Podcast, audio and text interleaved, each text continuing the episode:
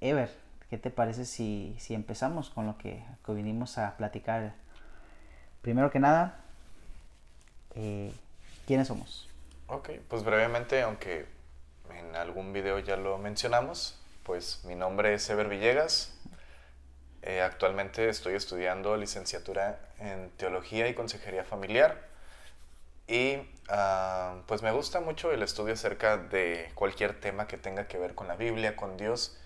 Eh, estoy más enfocado en el cristianismo, aunque de repente me llama la atención otro tipo de religiones fuera del cristianismo, porque sé que hay ciertas cositas que son similares. Entonces, este, y también que muchos temas bíblicos ah, como que se basan de repente en ese tipo de ideologías. Como que están inspirados en otras cosas. Sí. Pero eso tal vez lo, lo, detallaremos un poco más adelante. Pero sí, este soy yo. Me encanta leer acerca de ese tipo de cosas. Bueno, pues mi nombre es Daniel Medina. particular de mí, pues soy ingeniero en desarrollo de software. Es una carrera que muy pocas personas aspiran a elaborar, ¿no? Eh, pero eh, precisamente por ese ámbito eh, me, me, gusta mucho estudiar sobre tecnología, sobre ciencia. soy una persona que, que, que, es muy racional, se considera muy racional, aunque por emociones todos somos irracionales, ¿no? Todos, todos somos emocionales. Y, y, soy, soy cristiano, creo que, que Jesús es mi salvador. Eh, creo la, en la vida, muerte y resurrección de, de, Jesús. Y algo que me gusta mencionar mucho es que me, me gusta mucho eh, defender mis ideas, pero cuando alguien me da argumentos que, que, me dejan sin armas, es como, oye, cuéntame más, cuéntame más, necesito eh, que me enseñes. Me gusta mucho aprender, siempre estoy tratando de aprender, buscando, y, y, y no me gusta que me cuenten cosas sin que yo sepa nada. Es decir, puedes enseñarme algo, pero dame chance también de, investigar. Si tienes alguna referencia, dámela. Quiero investigarlo por mi cuenta y hacer este tipo de, aprendizaje doble, por así decirlo, triple, las veces que sea necesario. Eh, Ever, ¿qué te parece si me cuentas un poquito de qué es la Biblia para ti? Porque al final este eh, podcast, este eh, programa, vamos a estar discutiendo acerca de la Biblia. Y cuando digo discutir, va a ser literal, discutir. Pero, ¿qué es la Biblia para ti? Ok, la Biblia considero que es literalmente un libro en que están compilados varios libros, en el cual pues hay muchos autores. Algunos dicen, por ejemplo, este, Salomón escribió el libro de Proverbios, pero dentro de ese mismo libro hay otros autores que el mismo libro nos hace ver, ¿no? Entonces, Considero que la Biblia es un libro lleno de libros que escribieron personas que fueron inspiradas por Dios o que simplemente vieron hechos eh, y dijeron, esto es, estaría bien que las demás generaciones lo, lo pudieran saber. Y nos lo hace saber la misma, la misma Biblia, las mismas referencias bíblicas nos hacen saber esto. Entonces, con esto llego a la conclusión y creo que tú también junto conmigo, que la Biblia es un libro humano y divino. Nunca es totalmente divino, o sea, Dios no escribió la Biblia, Dios no, no este, dictó la Biblia totalmente, porque hay unas cosas que Dios sí habla tal cual y esas son apuntadas. Entonces, ¿son apuntadas por quién? Por hombres, ¿sí? Y también hay muchas perspectivas de los hombres que son escritas ahí. Entonces, todo esto hace una compilación de la Biblia es un libro humano y divino. No totalmente humano, no totalmente divino. Hay una especie de sinergia dentro de esto. Clave mencionar que no tenemos 100% la certitud de qué fue inspirado y qué no. Y es ahí en donde nace este podcast, que queremos tener la oportunidad de discutir, pero al mismo tiempo de compartir con otras personas lo que tú y yo hemos estado hablando mucho, porque es muy interesante eh, ver la Biblia como algo que puede tener más relevancia eh, cuando tomas la Biblia con un contexto eh, completo. Porque muchas veces eh, vamos a encontrar personas que defienden sus ideas usando la Biblia. yo recuerdo en una ocasión en la universidad un profesor me decía, a ver, a ver, a ver, defiende tu punto sin utilizar la Biblia. Y era como, no, pues es que necesito la Biblia para defender mi punto, ¿no? Y, y es que de repente como que nuestras creencias están basadas en cosas que creemos que fueron dichas por Dios, cuando puede ser que no lo dijo Dios. Y, y sí, sí puede servir, puede ser una enseñanza interesante, pero luego decir Dios dice, eh, tiene mucho peso. Y eso, eso me gustaría que siguiéramos discutiendo. Y, y hablando pues de discutir, eh, me gustaría que platicáramos un poco de qué estamos haciendo, ¿no? Porque además de, de, hablar de la Biblia, de leer la Biblia, pues vivimos una vida, digamos, la religiosa, ¿no? Un acercamiento religioso cada uno a nuestra manera. Entonces, cuéntame, ¿qué hiciste esta semana interesante que tú digas, ¿saben qué? Me gustaría compartirles esto. Ok, pues bueno, agregando al, al quiénes somos, eh, aunque ya también ya se había mencionado en algún momento, pero les vuelvo a repetir, yo vivo un cristianismo ecléctico. Y básicamente la palabra ecléctico es que tomas un, un punto neutral en cuanto a diferentes o diversas ideas acerca de algo o de alguien o de algún tema. Entonces mi cristianismo ecléctico me hace creer o pensar que aunque hay muchas denominaciones o sectas cristianas, eh, y por cristianismo me refiero a cualquier tipo de idea que crea que Jesús este, es el que nos lleva al cielo.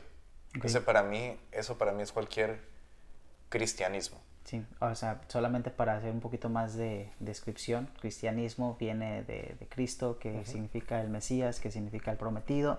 Podemos entrar más en detalle a esto, pero solo quien te quiera llegar a ese punto, ¿no? Cuando decimos el prometido, pues que es el que nos lleva, ¿cómo dijiste? Al cielo, bueno, al Padre. Es el camino que nos lleva al Padre, ¿no? Básicamente. Eso es el ser, bueno, el cristianismo. Entonces, cualquier tipo de, de, ideología que tenga esta idea. Eh, esta creencia. Sí, creencia, esta creencia. Entonces, yo digo, quiero escucharte, quiero saber más de ti y soy neutral a lo que me digas. No me voy a poner a pelear contigo, pero si hay forma de discutir, discutamos, ¿no? ¿Por qué no?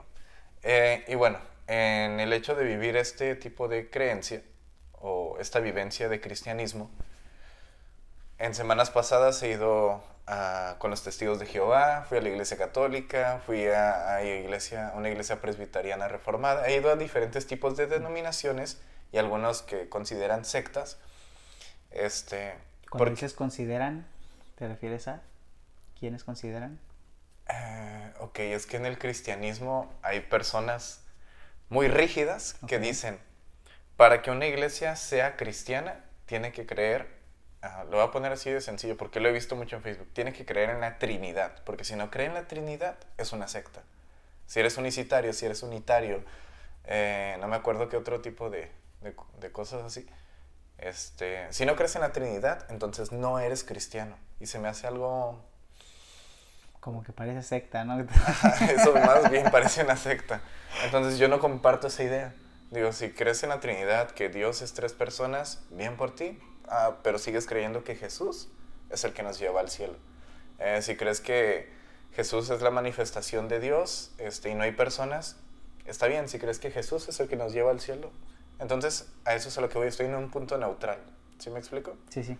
Por eso te digo, los preponentes, o, pues sí, proponentes cristianos okay. que dicen, estos puntos son los que se consideran este, denominaciones cristianas.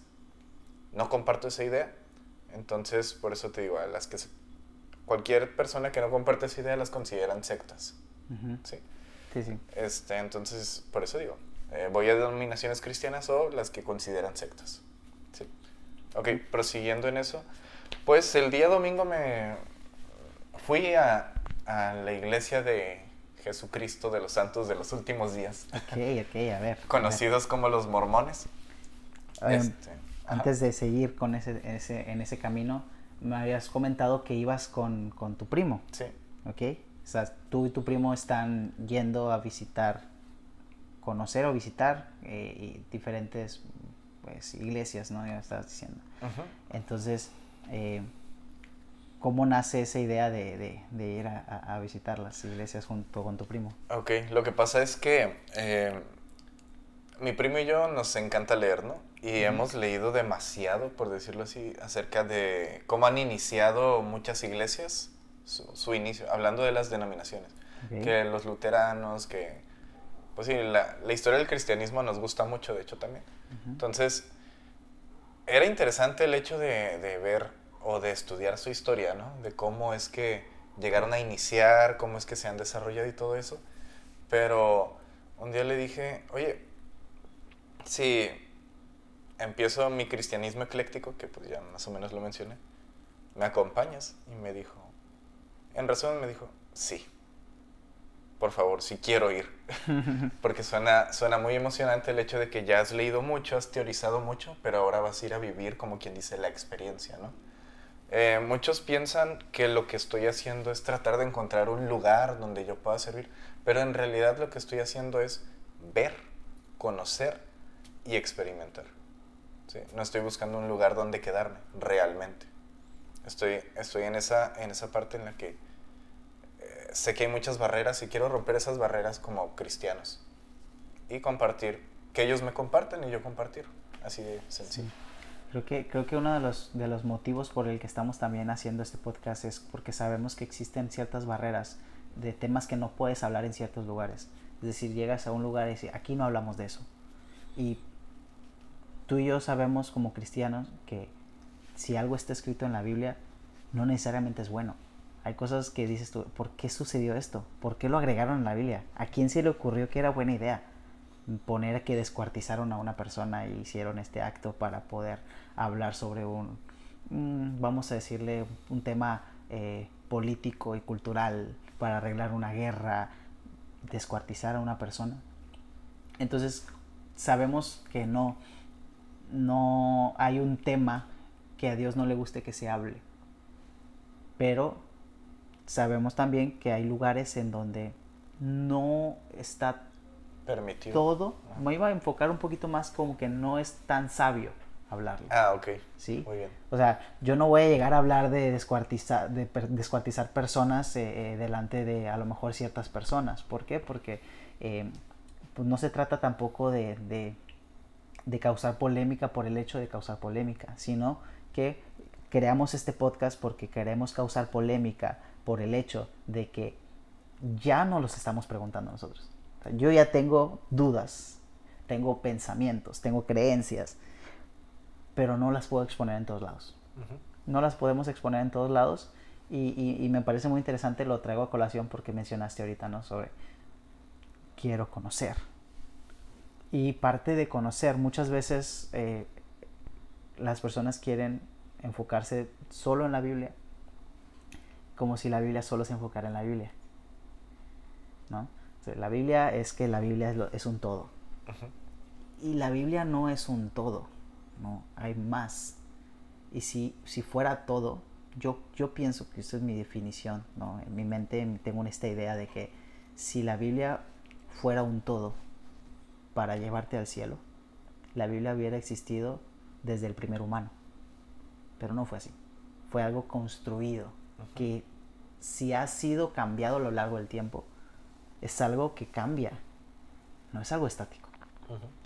Ahora, para eh, entrar un poquito más entonces en el tema de, que estás conociendo, ¿cuál es el plan de esta semana? ¿A dónde, a dónde piensas ir?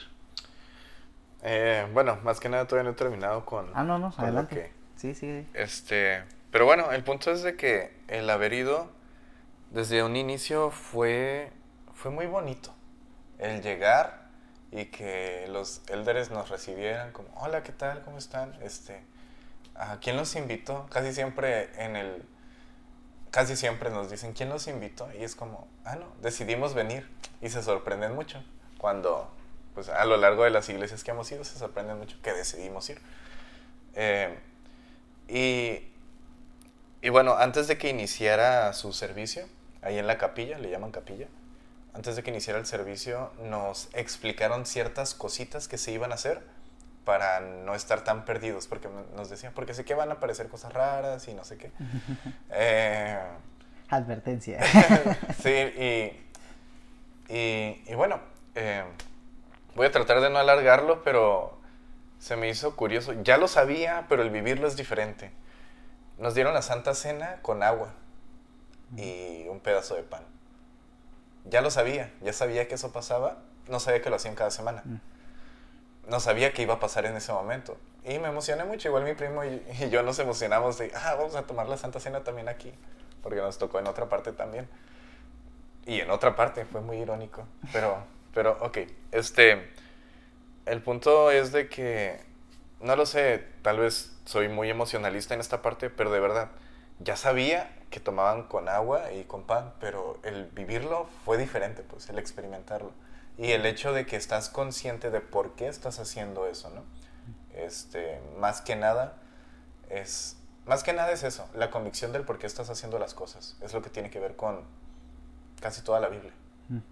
¿sí? Eh, y bueno, am, dieron plática tres mujeres. Ok. La verdad, yo le dije al, al elder que él se sentó a un lado de mí. Le dije, la verdad, yo creí que las mujeres no podían subirse a hablar.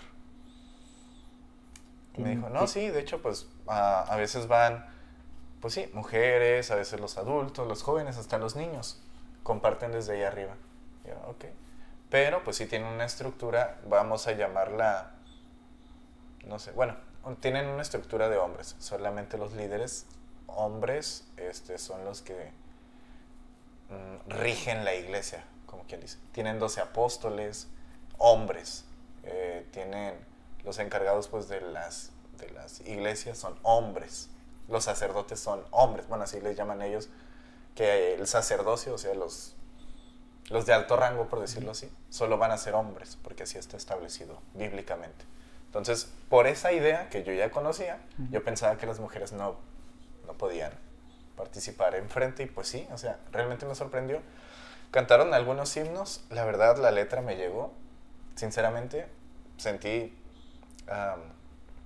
sentí algo muy bonito en el hecho de Te estar. conectaste. Ajá, porque realmente eso es a lo que voy, ir a ser iglesia, Mm. junto con los que dicen ser iglesia o con los que son iglesia, ¿sí?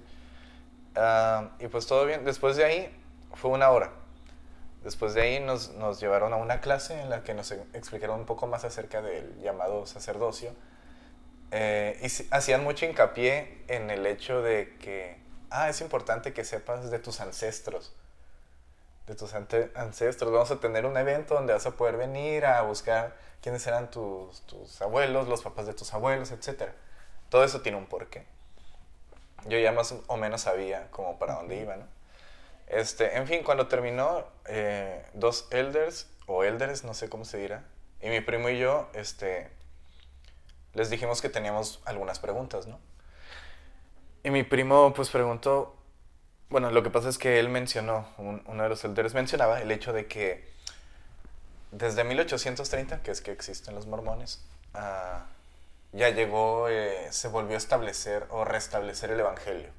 ¿sí? Somos la iglesia verdadera, somos la que trae la salvación. Entonces mi primo preguntó, ¿qué pasaba entonces antes de 1830? ¿Cómo se salvaban las personas?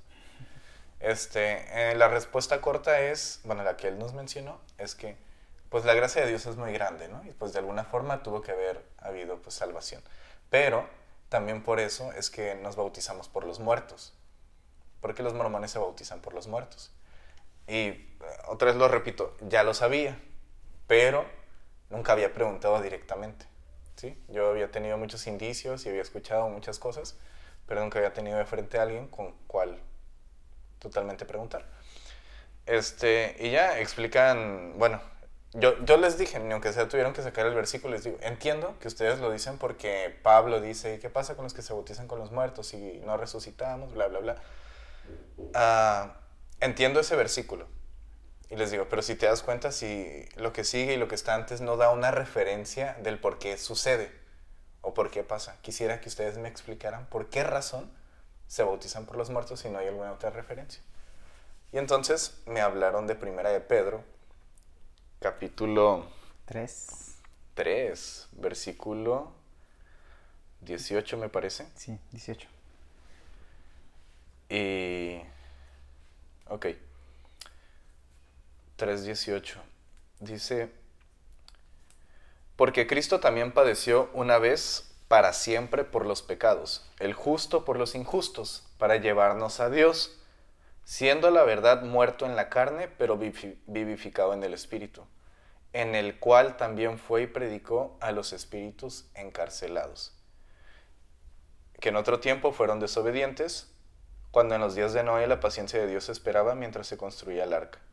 En esta arca fueron salvadas a través del agua pocas personas, es decir, ocho. ¿Me pusieron este versículo? Este, versión que estás leyendo otra vez. Reina Valera 2015. Vale. Ok.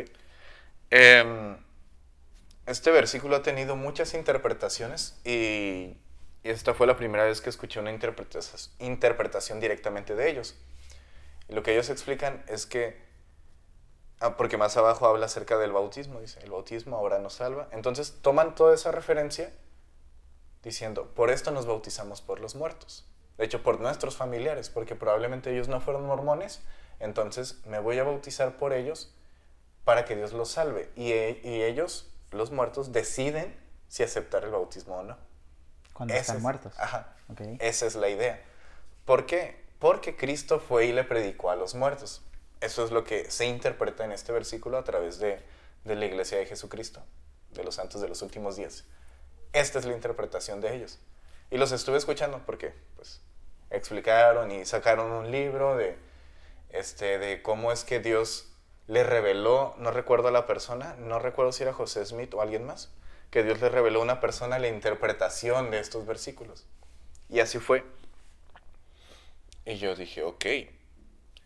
Pero sabes, yo conozco otra interpretación que he leído por ahí, en realidad era mi idea, que, o sea, sí he leído, pero em, yo, mi punto era exponérselas. Eh, no era como imponerla, solo exponerla. ¿Cómo se le expusiste?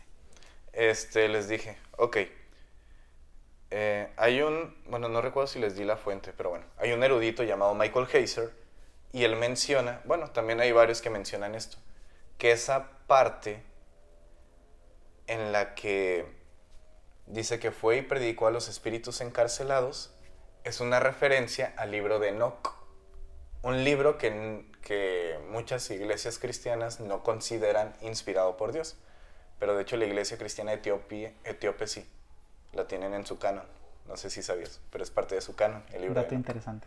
Sí, dato relevante. Relevante sobre todo. Sí. Y bueno, el punto es de que hay una parte de la historia de Enoch donde eh, estamos hablando de Génesis capítulo 6, cuando los hijos de Dios tienen relaciones sexuales con las mujeres y nacen gigantes. ¿sí? Enoch hace, lo que hace el libro de Enoch es ampliar la historia acerca de eso que pasó. Y dice que son, los podemos llamar ángeles, los podemos llamar vigilantes, seres divinos, que tuvieron relaciones sexuales con las mujeres. Estoy hablando de Enoch, así es como lo especifica. Este, y esos seres divinos que tuvieron relaciones sexuales con las mujeres, Dios los mete en cárceles, en cárceles de dolor. Entonces, lo que hace, lo que sucede en esa historia de Enoch es que me parece que Enoch baja al infierno, o bueno, baja a las cárceles donde están ellos, y ellos le dicen, por favor, dile a Dios que nos saque de aquí. Entonces va Enoch hacia la presencia de Dios y dice, oye, me están diciendo que sí los puedes sacar. Y él les dice, y él le dice a él, no, así van a estar, no los voy a liberar. Entonces va y les dice, la respuesta es no, ok, adiós. Entonces, lo que hace Michael Heiser menciona, esto es como, sabemos que Jesús es el segundo Adán en Pablo, ¿sí? Pablo habla del segundo Adán, pero aquí Pedro lo está poniendo como el segundo Enoch.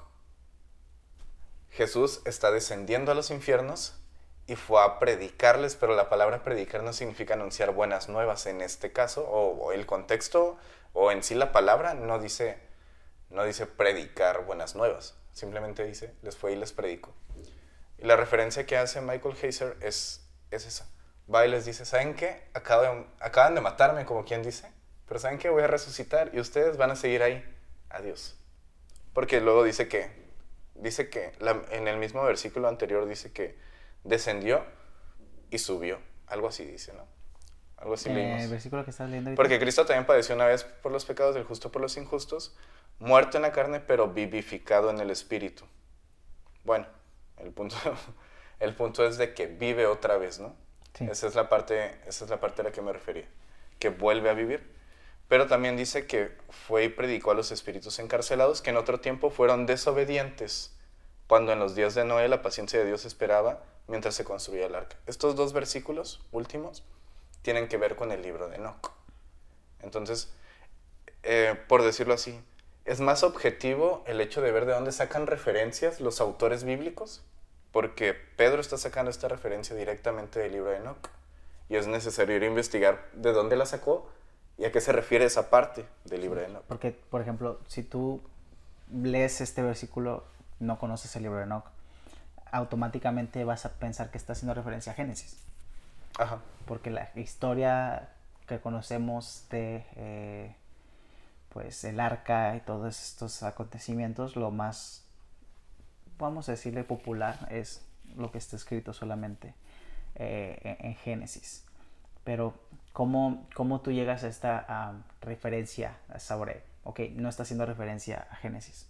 ¿Cómo es que te conecta hacia el libro de Enoch? Ah, tal cual las palabras originales son las mismas que están en el- las palabras originales del libro de Enoch. Tal cual. ¿Sí me explico? O sea, cuando dices tal cual, pues te estás refiriendo a cómo está escrito, el idioma en el que está escrito. Ujú. Sí, es, es muy importante, ¿no? Porque luego nosotros tenemos este filtro de traducción y también mucha gente por eso no quiere am, hablar de la Biblia, ¿no? Ah, la Biblia está traducida mal. Sí, sí, es verdad, pero, pero nos da una referencia, nos da una referencia porque pues, obviamente pues, aprender un idioma que estaría cool, leer la Biblia como fue escrita, lo, lo mejor sería preguntarle a quién la escribió, ¿no? Cada cosa, pero me refiero a que eh, no, no, no es una mala aproximación. Porque Y como ahorita no podemos preguntarles directamente a ellos, este, de, oye, ¿qué significa esto? Lo que sí podemos es consultar las cosas de donde sacaron las referencias. como, como muchos autores de la Biblia lo hacen, ¿no? Cuando vemos a Pablo, Pedro, todos ellos siempre hacen referencia a otros escritos. Eh, a veces no dicen a cuáles. Y entonces nos toca a nosotros o investigar, preguntar, y pues preguntar es más difícil todavía, Ujú. o pues utilizar la tecnología para no comparar. Digo tecnología porque pues no vamos a acceder a los escritos originales, ¿no? Pero se puede utilizar ahorita, gracias a Dios tenemos un teléfono, ¿no? Yo, gracias a Dios digo. Eh, y tenemos internet. Entonces, Y, y bueno, el punto es de que yo les, como que me abrí mucho en el tema, ¿verdad? Pero el punto es de que yo les externé esto. Les dije, está bien el hecho de ir a buscar la referencia como de donde se sacó el, la idea Sí. del por qué está ahí plasmado. Ah, pues se sacó de esta parte. Y ahí es donde me dijeron, ah, sí, pero pues de hecho al profeta Dios le reveló este, que la interpretación era esta. Entonces ahí dije, ok, no voy a, no voy a agregar algo más porque ya dije lo que tenía que decir. Sí, entonces él me siguió contando su idea y dije, ok, está bien. Entonces, esa es una interpretación, la de los mormones, el hecho de que son espíritus de mm, personas muertas, los que están encarcelados. Una referencia que para mí me da más sentido es el hecho de que son aquellos espíritus, pero realmente es como, si te lo pongo, como quien dice, mi explicación es así. Va agrandándose, ¿sí me explico? No es tan sencilla como el que digan los mormones, ah, son muertos de antes. Son espíritus de los muertos. Se oye más sencillo. Es que más que la sencillez que, que pueda tener, si te fijas, es más fácil atribuirle a alguien importante una historia. Si tú cuentas una historia, tú Ever Villegas, a lo mejor a muchas personas les interesa y a lo mejor a muchas personas no les interesa quién es Ever Villegas ni por qué cuenta esta historia.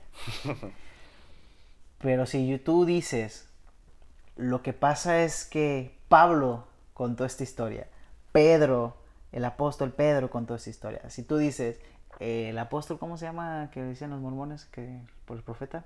Bueno, el profeta se me hace que es José Smith. Eh, Digamos que es José Smith.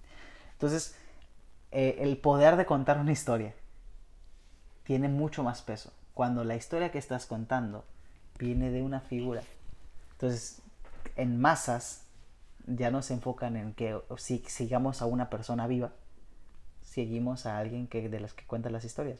Y ese es, ese es el, detalle, ¿no? O sea, si, el argumento por el cual están defendiendo nace de que alguien dijo algo, ese alguien tiene que ser alguien que tuvo mucho peso para que entonces se siga repitiendo lo que dijo.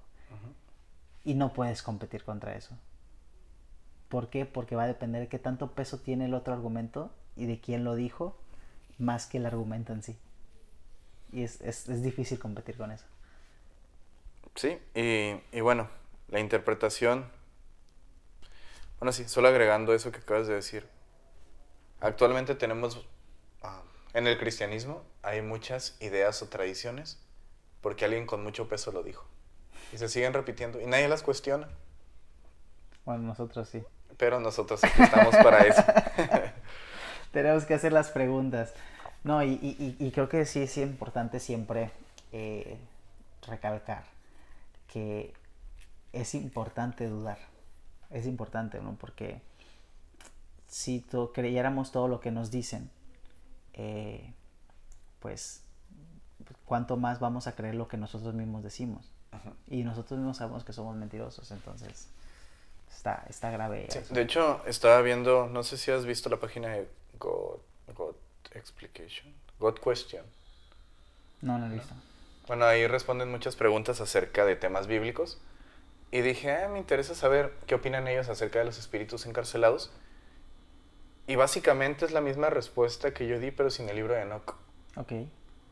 Dicen, dicen, es probable que se refiera a los espíritus que son los hijos de Dios que tienen relaciones con las hijas de los hombres y Dios los encarceló, eh, este, pues así, ¿no? En cárceles, porque no hay otra forma de poderlo interpretar más lógica y así empiezan a decir, pero en ningún momento usan el libro de Enoch, en ningún momento hablan de Jesús como el segundo Enoch, este, pero ellos llegan a esa conclusión, ¿no? Y se me hace interesante. Interesante qué aspecto que eh, puedan llegar a una misma conclusión a través de otra... Eh, sin esa fuente, sin la fuente, vamos a llamarla directa. ¿Te dices porque pues eh, el libro de Pedro hace referencia? Ajá. Sí, sí. Sí, y de hecho el libro de Judas también dice a los ángeles que abandonaron su, su naturaleza, uh -huh. este, Dios los, Dios los puso en, me parece que dice eso, en cárceles de dolor y también, literalmente, esas palabras son las que están en el libro de Enoch. Entonces, Judas también hace literalmente una, una este, referencia, referencia. Tal cual. A mí, a mí me, me parece curioso que, por ejemplo, uh, los demonios que atormentaban a las personas en los tiempos de Jesús ah, okay. eh, tenían este concepto de que Jesús los podía mandar al abismo o los podía castigar o hacerles algo que no deseaban. Uh -huh. eh, ¿Cómo es que sabían de ese lugar? ¿Cómo es que sabían quién? Los demonios. Ah, ¿los demonios? Sí. bueno, si me lo estás preguntando. No, o sea, no, no, no, es una pregunta que tengamos que resolver ahorita. Ah, ok. Pero sí creo que, es, que, que me parece algo interesante eh, hacer esta reflexión sobre, sobre el mundo espiritual y cómo, cómo realmente funciona eh, y pues, tomar siempre esta referencia pues, me, me, hizo recordar el libro de Romanos, en Romanos 10 precisamente, habla sobre que Jesús bajó, subió, etc. Uh -huh. eh, y todo, pues, mucho, se nos enseña mucho, ¿no? De que eh, Jesús le predicó a los muertos. Es una enseñanza común, le predicó a los muertos, le predicó a los muertos. Eh, pero si yo te hiciera esa pregunta, por ejemplo, ¿qué tanta relevancia tendría sobre la salvación de los vivos que Jesús le haya predicado a los muertos? Bueno, no recuerdo. Ok. ¿Te refieres que Dios le predicó a los espíritus encarcelados? Oh. Lo voy a, a, preguntar más elaborado. Por ejemplo, si yo creo... Que Dios le predicó a los muertos. Que Dios le predicó a, ah, a las okay. personas muertas Ah, pues la ¿Qué tanta relevancia tiene en mi salvación? Ah, la relevancia es la que da la interpretación de los mormones. Tal cual. Casi, por eso hacen mucho hincapié en la ascendencia, en los ancestros, de que es necesario conocer a quién fue este, tu ancestro para poder salvarlo. Entonces es como eres un medio de salvación para alguien que ya no pudo ser salvado.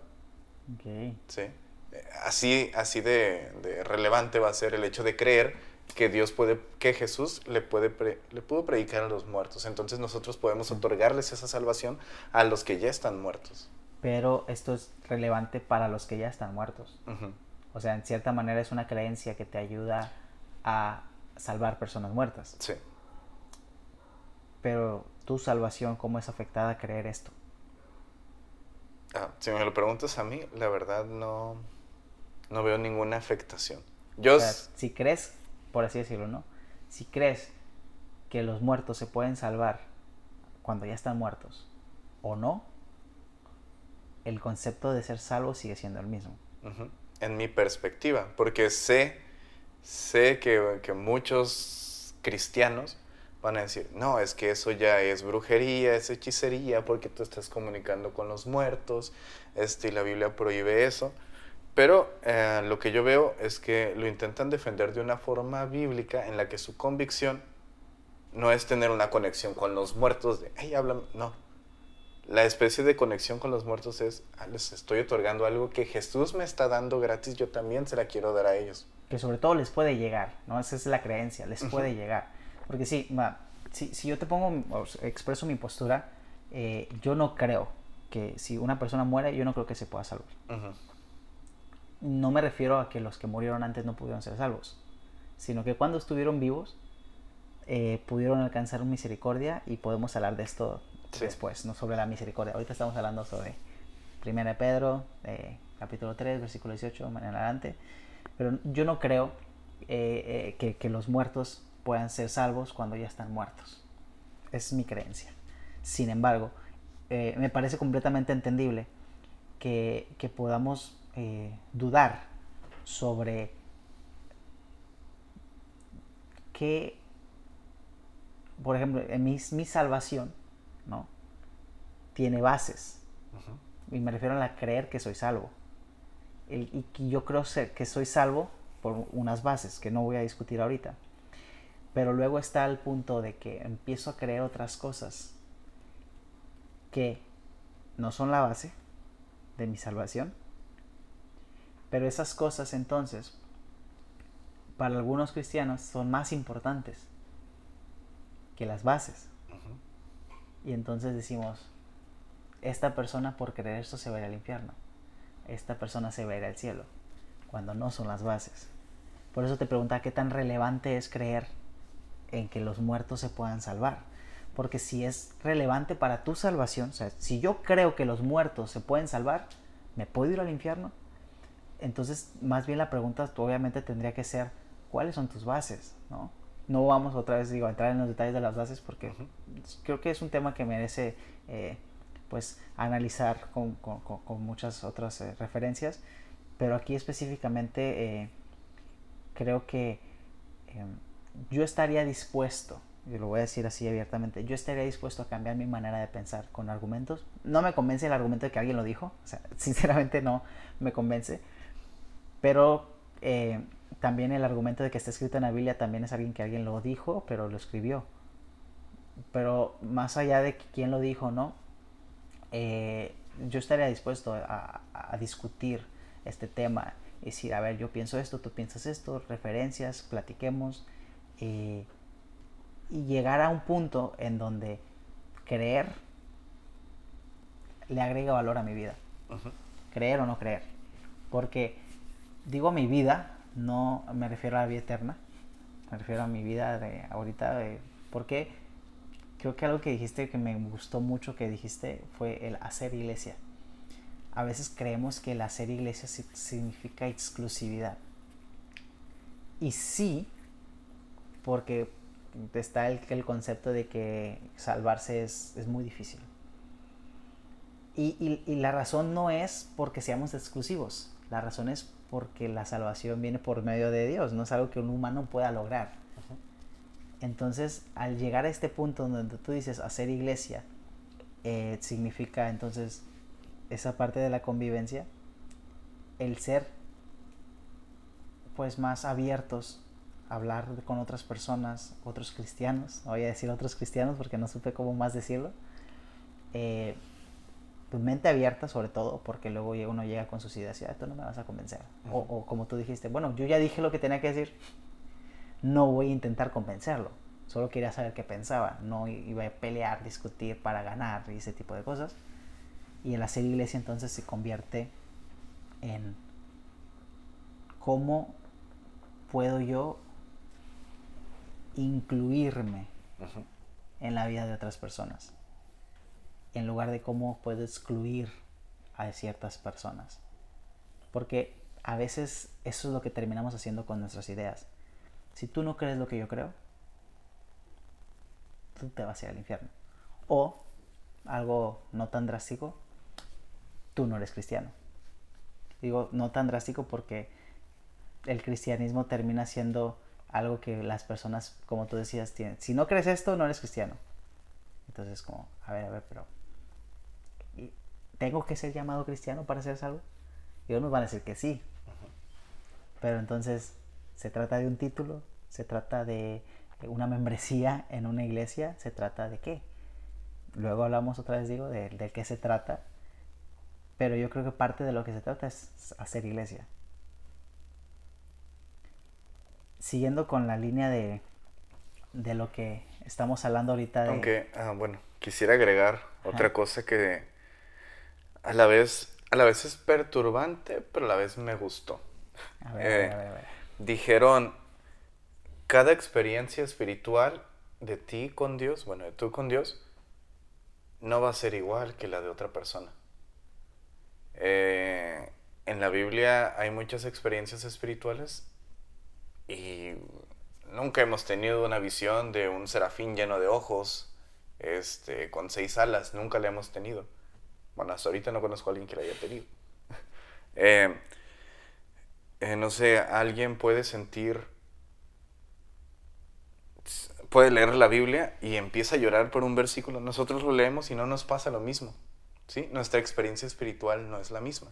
Me gustó ese punto que, que, dijeron, que dijeron ahí, en, la clase, ya era la clase donde estábamos los puros hombres, ah, me gustó mucho ese punto, pero también tiende a ser, ah, cuando hay un extremismo en esa parte, tiende a ser algo, algo, mm, no sé si llamarlo antibíblico, porque ya no me gusta mucho decir las palabras antibíblicas, pero, pero llega a ser algo, bueno, voy a dar un ejemplo. El libro, el libro que tienen, que interpreta ciertas cosas de la Biblia, es porque Dios le reveló a alguien cómo se interpretan esas cosas de la Biblia. ¿Sí? Y entonces, ya que Dios me lo dijo a mí, entonces es totalmente verdad. Así como eh, los elders me expusieron que tú puedes, tú ponte a orar con Dios, pregúntale, ¿la iglesia de Jesucristo de los santos de los últimos días es la iglesia verdadera? Yo te confirmo que Dios te va a decir que sí. Dios te va a contestar. Ora, o sea, así, así de seguro, ¿sí me explico? Porque es una experiencia que ellos han tenido, ah, al parecer. Sí, porque no, obviamente no podemos confirmar eso. Entonces, por eso, por eso digo, me gustó el hecho que hayan dicho que cada quien tiene su experiencia espiritual y no va a ser la misma, pero también hay ese, como ese extremismo como si lo sentiste o escuchaste esto de Dios es porque así va a ser. ¿Sí me explico? Sí, porque luego está, está el tema, ¿no? Que, que, mencionamos también. Así como tú lo sentiste y luego otra persona siente que todo lo que él sintió está mal, entonces no, no hay una referencia, ¿no? porque, porque otra vez, otra vez, lo que Dios dijo en el pasado, si se invalida con lo que dice en el presente, no parece ser el mismo Dios. Y entonces, te dirías tú, bueno, el que está, el Dios de, la palabra de Dios en el pasado tiene más peso que la del presente. Por lo tanto, lo que dijo antes es más relevante que lo que se dice hoy. Pero entonces, ese que se dijo antes tiene un precedente. Antes de eso hay otras referencias. Y esta es una nueva experiencia y su creencia es, una nueva experiencia es única de cada persona. Pero luego predicar sobre la experiencia de una persona termina siendo que las demás personas ya no tengan otra experiencia, sino que se basen en la experiencia de alguien más. Porque como era una experiencia única de Dios, entonces valía la pena replicar esa experiencia para que otros no necesitaran tener esa experiencia o ese encuentro. Pero vale la pena entonces, como ellos te dicen, tener tu propio encuentro. Vale la pena tener tu propio encuentro con Dios. Buscar tu propio acercamiento con Dios. Hoy le envié a mi primo este, un video. Le dije, ¿recuerdas lo que dijeron acerca de la experiencia espiritual, que es personal y todo eso? Le envié un video donde creo que es muy popular el hecho de ver a pentecostales revolcándose, dando vueltas, gritando. Este, lógicamente o razonablemente estamos diciendo, están haciendo el ridículo. ¿Sí, no? Una persona no cristiana y digamos lo razonable diría, ah, tienen una enfermedad mental o algo así. ¿Sí? o sea, hay explicaciones de... Eh, uno puede encontrar muchas explicaciones espirituales, pero hay explicaciones psicológicas que, te permiten llegar a por qué la gente haría esto. Entonces, lo que yo le dije a mi primo es, eh, mira, eh, esta como yo he estado en esos círculos y de alguna forma he vivido alguna de esta experiencia espiritual, en algunos momentos sí son emociones, pero en otros momentos este, están siendo sinceras las personas que están haciendo ese tipo, llamémoslo show. A ver, pero está separando las emociones de la sinceridad, pero no necesariamente van separadas. No, o sea, me refiero a que, a que yo muevo la mano por emocionalismo. Porque digo, los demás lo están haciendo, yo también lo quiero hacer. bueno, eh, eso no se llama Una especie de repetición. Sí, eh, tiene, tiene, tiene un término, luego lo buscamos, pero, pero es, es, el mismo fenómeno que sucede, por ejemplo, estás en una multitud, ah, todos empiezan a aplaudir y tú no sabes por qué, pero como no quieres ser el único que no aplaude, pues yo también aplaudo. Entiendo, eso no se le llama emocionalismo. Ok. Tiene un término por ahí psicológico que podemos buscar después, pero digamos que por el el poder de la multitud, ¿no? A veces por el poder de la multitud, como todos lo están haciendo, unos lo hacen. Ok. Pero también dices tú, a veces no, a veces lo haces porque tú quieres hacerlo, te nace hacerlo, hay algo que te incita a hacerlo, que no, a veces no sabes explicar por qué, ¿sí? O sea, no vas a decir literalmente, Dios me dijo que hiciera esto. Pero hay muchos que van a decir eso que sí. ¿Quién sabe que sí? Pero bueno, a lo que iba en esa parte era que le dije, este, ellos están teniendo de cierta forma su experiencia espiritual así.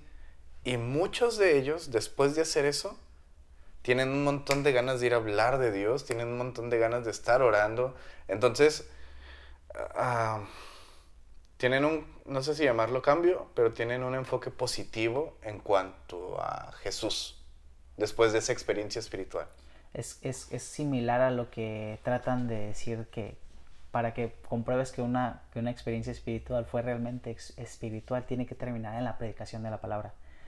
Que la, toman, toman de referencia pues todos los movimientos que, que, están escritos en la Biblia, por ejemplo, pues el día del Pentecostés, eh, el, lo que sucedió inmediatamente, y no me digo inmediatamente en segundos después, pero después de eso empezaron a predicar, ¿no? Y esto no fue, sucedió una vez, sucedió varias veces. Había un despertar espiritual, un avivamiento, como lo quieras llamar, y luego predicación. A veces la predicación cesaba, pedían un avivamiento, predicación otra vez. Hay gente que, trata de decir, ok, a lo mejor, ¿cómo, ¿cómo podemos saber si era emociones, como tú dijiste, ¿no? ¿Cómo podemos saber si fue simplemente algo que se le ocurrió y, se le va a pagar? Si termina predicando, quiere decir que no fue solamente eh, lo más seguro una emoción pasajera, sino fue inspiración quizás divina que lo llevó a un resultado que es la predicación. A mí me gustaría llevarlo un poquito más allá, no solamente la predicación, sino que haya otras personas que reciban el mensaje y sean convencidas por ese mensaje.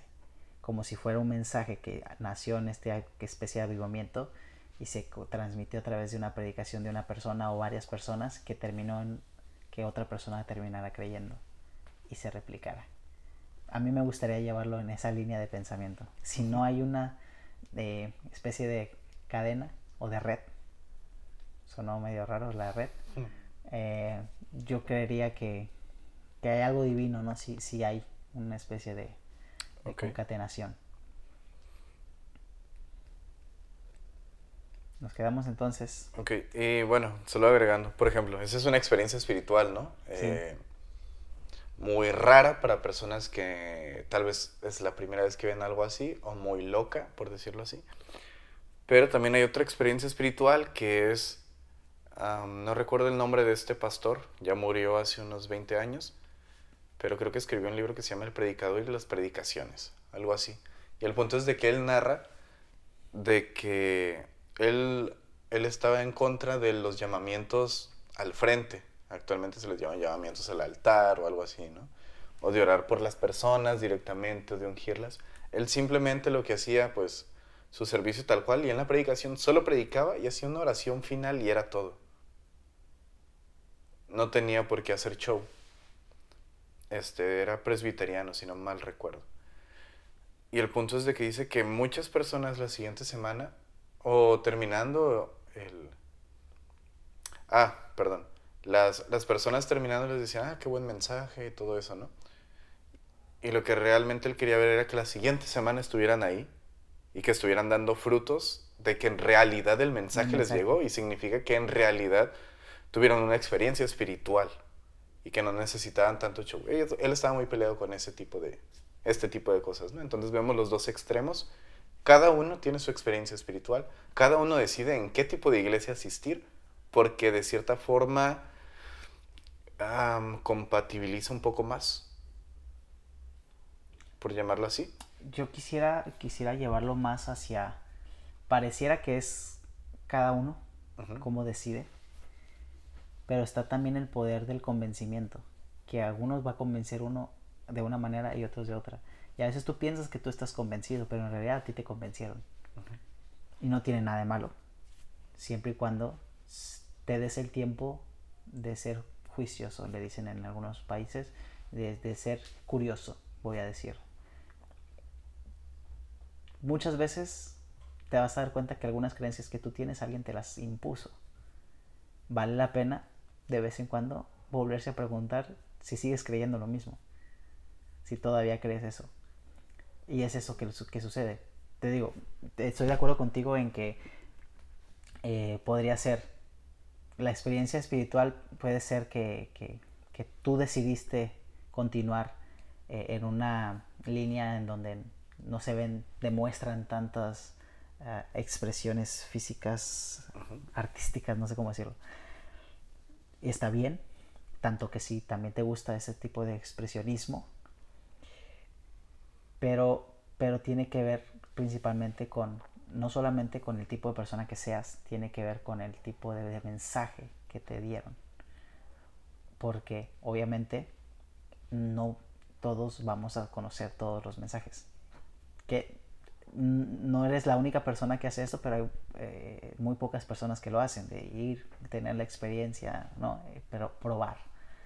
Entonces tiene, tiene mucho sentido que, entre más experiencias tengas, eh, sea más difícil que te convenzan. Igual, creo yo que todos los que predican el mensaje están intentando vender algo. Suena a lo mejor muy feo para algunos, pero están intentando vender una manera de predicar, una creencia. Ah, no literalmente a lo mejor por dinero, algunos a lo mejor sí, no, no voy a meterme en ese detalle, pero sí por el hecho de que quieren que tú compres la salvación que es gratis. Porque, nomás para hacer esa referencia otra vez, la salvación es gratis, pero si no la aceptas, pues no, no, no te la van a dar a la, fuerza. Entonces. Pero hay otros cristianos que creen que sí. Vale, es un muy buen punto. Podemos discutir más eh, a detalle en otra ocasión. Y, y, creo que llegar a este punto sí, sí, me, sí me gusta mucho llegar a este punto en el que dices, ¿lo compro o no lo compro? lo recibo o no lo recibo. Eh, al final, lo ideal sería que cada quien decidiera. Hay quienes no se dan el tiempo de reflexionar y se quedan con lo que les dan. Sí, sí, vamos a decirle que con lo que les dan, porque luego igual este, les responsabilizan a otros de lo que ellos creen, ¿no? Pero ya son temas más, más, más profundos ahí, psicológicos, ¿no? Ever, estamos eh, viendo mucho, mucho que las personas están cerradas a, discutir eh, con mente abierta, ¿ok? Con la posibilidad de perder la discusión. Entonces, para terminar este espacio de discusión, que me gustaría que intentáramos eh, invitar a otras personas a que discutan con nosotros. Entonces, para poderlos llevar a esta, esta especie de, discusión con mente abierta, eh, me gustaría que, habláramos un poquito de, nuestros planes. Aparte del podcast que estamos haciendo, tú, dices, tú estás visitando las iglesias. Eh, yo, yo estoy, por ejemplo, yendo a, Ancla, Iglesia Ancla, es una iglesia que, aquí en Tijuana, que tiene un enfoque eh, misionológico muy acercado hacia la misericordia, hacia alcanzar a las personas a través de eh, cubrir primero sus necesidades. Yo soy de los que creen que una persona que no tiene para comer, pues no va a salir del estado en el que está, primero tiene que comer. O sea, no voy a llegar a hablarle del pan de vida si no tiene que comer. ¿no? Esa es mi creencia. Entonces estoy yendo a Ancla precisamente eh, porque me interesa conocer esta perspectiva tan acercada hacia la misericordia que tienen en, esta iglesia. Eh, de hecho, este, este domingo pues voy a ir. Ahí por si a alguien le interesa, es, va a estar Andrés Speaker. Hago un anuncio que no sé eh, a quién. Yo no, no escucho a Andrés Speaker, mi esposa lo escucha mucho. Este, pero creo que lo que más me interesa ahorita que estoy yendo a, Ancla eh, es este enfoque, te digo, y que en, la, en los mensajes, aunque sí hay un poquito de diferencias? Más, me, iba a enfocar un poquito en, cómo a veces le, le, dan más relevancia o celebran más eh, las frases que los versículos. ¿no? Yo soy una persona que celebra más los versículos. Voy a, si yo publico a veces, la mayoría de las veces voy a publicar lo que dijo alguien, pero cuando, cuando puedo, pues publico lo que dice el versículo. ¿no? Pero sí creo que a veces se aplauden más por frases ah, tuitealo, ¿no? Y es como, ok, bueno. Eh, eso, es, eso es lo que yo estoy ahorita emprendiendo, buscando eh, tener este acercamiento hacia lo que significa ser iglesia a través de la misericordia. Eh, en tu caso, ¿qué planes tienes para este, esta semana? Ya fuiste, ahorita lo comentaste, ¿qué planes tienes para esta semana? Pues te voy a acompañar a la iglesia Ancla porque sí quiero ver a Andrés Speaker. Pero no sabría si Ver, es bueno. escuchar, las dos cosas. Verlo y escucharlo. En vivo. Okay. Tenerlo en vivo. completa. Ah. este, aunque con mi primo había, no sé si debería mencionar esto, no sé a quién le va, no le va a gustar esto, pero bueno. Aunque con mi primo había planeado el hecho de ir a una mezquita este domingo. Cool.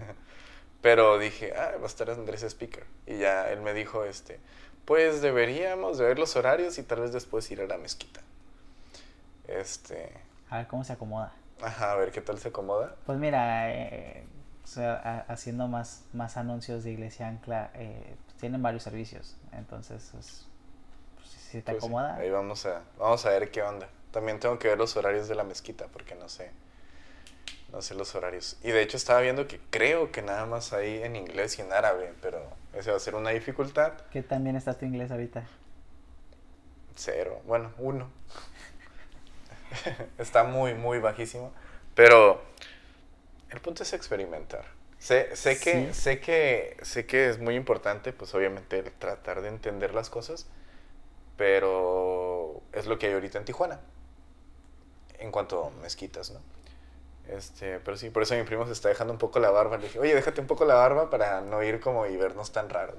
Yo parezco árabe, así que este, no hay problema con eso. No sabía, no sabía cómo responder a eso, pero este, yo no, no pasaría por desapercibido, yo creo, por allá. Eh, bueno, pues terminemos. Eh, a ver, hay muchas cosas que hablar. Sinceramente, eh, hemos estado Ah, hablando un montón y no hemos grabado prácticamente eh, todas las conversaciones. Tienen que saber eso, este, a veces nos, nos, reunimos y hablamos acerca del podcast y de repente llega un, un, este, un tema random y no, es que esto así, es que esto acá, esto, es que esto escuché. Y luego Daniel dice, y no grabamos esto. Pero sí, este, pues, este es nuestro punto, discutir alrededor de la Biblia y este, si los espectadores, las personas que nos miran, quieren hablar de un tema, quieren este, establecer alguna conversación, algún comentario, pues los vamos a recibir. Y, y pues sí, este, no sé, algo que agregar, algo que decir. Bueno, yo creo que me, gustaría terminar con, con esto. Eh, este espacio no es un espacio en el que vamos a tratar de convencer a nadie. Sí creemos nuestras propias creencias, suena redundante, pero así es.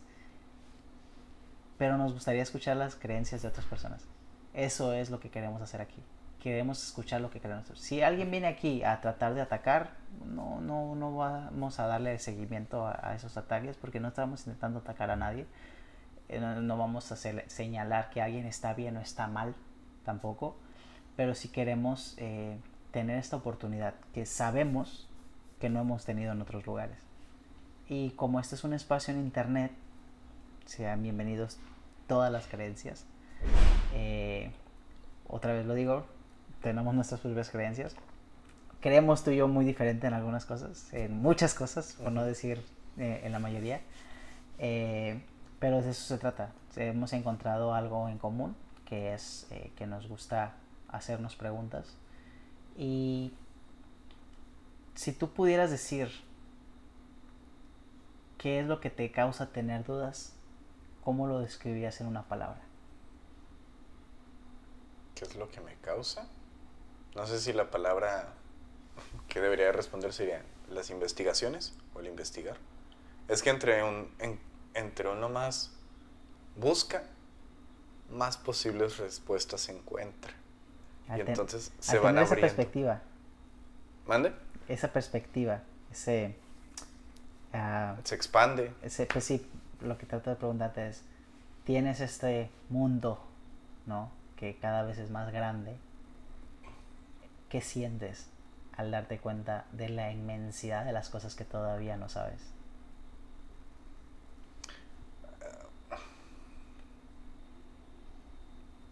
Bueno, pues para empezar no me, no me molesta, no me, no me estresa, no me, este, no me causa un problema. Lo que, lo único que intento hacer es, tengo la oportunidad de investigar algo, lo voy a investigar. Este, pero sí, en este mundo de posibilidades lo que puedo hacer es iniciar con investigar, porque no va a poder agarrar todo de un jalón. Por eso poco a poco. Por eso te puedo decir, eh, ahorita estoy enfocado en unos temas, me gustaría enfocarme en el mundo espiritual acerca de... Sé muchas cosas acerca de los seres espirituales buenos, por decirlo así, pero no sé muchas cosas de los seres espirituales malos y hay muchos temas ¿no? que, que hay dentro de la Biblia. Pero pues sí, este... El punto es seguir conociendo, seguir experimentando y poder entregarle a otros este tipo de conocimiento que tenemos sobre todo aprender, que es lo que mencionaste ahorita, sobre todo aprender. Si quieren aprender junto con nosotros, todas las preguntas que tenemos sin resolver, las vamos a estar compartiendo aquí. Déjenos sus preguntas también y con mucho gusto. Eh, eh, tenemos que ah, mencionar también que, que estamos planeando eh, incluir los temas de lo que nos pregunten. Entonces, más adelante pues, van a tener noticias de nosotros sobre cómo pueden participar en el proyecto para ir construyendo esto junto con las personas. No, no, va a ser algo que, que, Ever y yo pues, vamos a estar construyendo solamente. Entonces, cuando tengan la oportunidad ahí, eh, no, no duden en contactarnos y ser parte de este proyecto al que llamamos discusiones alrededor de la Biblia. Ok, pues sí, no tengo, no tengo nada más que agregar, pero pues muchas gracias a los que nos vieron. Y, pues sí, cualquier duda, pregunta, aquí están las, las redes sociales. Este, no, no sé qué más decir. Con eso nos despedimos. Ok, Chao. Hasta luego. Buenas noches, días, tardes, cuando vean este live.